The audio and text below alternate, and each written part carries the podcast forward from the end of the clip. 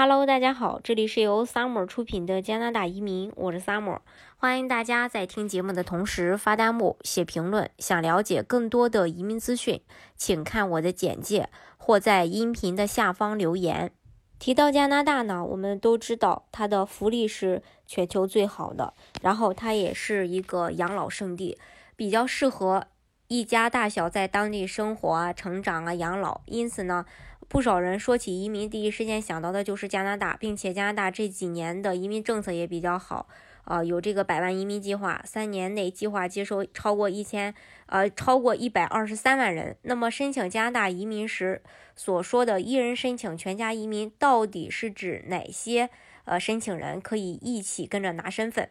在移民法当中，只要有一人申请移民，那么家庭成员都可以一同拿身份。加拿大移民法中，家庭成员的定义是配偶、同居伴侣和二十二岁以下的子女，但不包括申请人的父母、祖父母以及兄弟姐妹等等。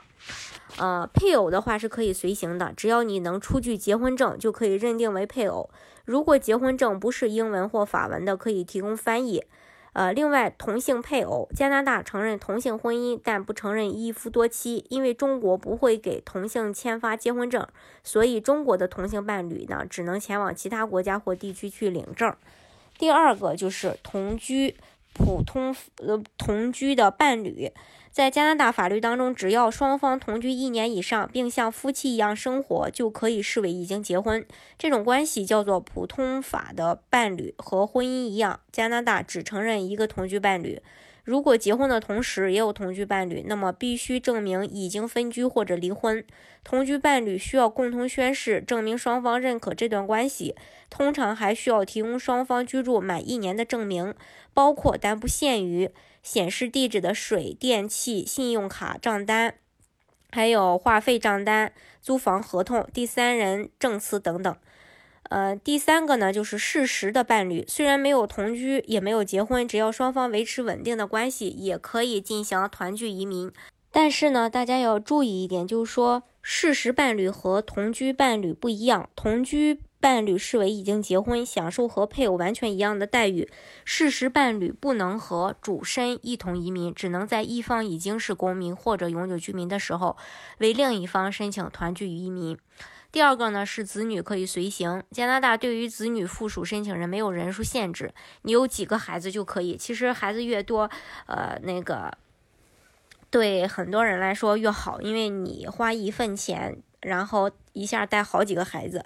只要是年龄不超过二十二周岁的未婚子女，都可以同步递交移民申请。这里要注意，加拿大移民此前规定，随行子女的年龄应不超过十九周岁。二零一七年五月，联邦移民部发布公告，正式放宽子女随父母亲申请移民的年龄，由原来的十九岁以下提高到二十二岁。规定自二零一七年十月二十四日实施。超过二十二岁的子女，如果因为身体或者精神健康状况严重依赖于父母的，同样会被认定为可随行子女。递交移民之后，如果有省提名阶段，还包括递交省提名之后，子女的年龄增长不影响移民的资格。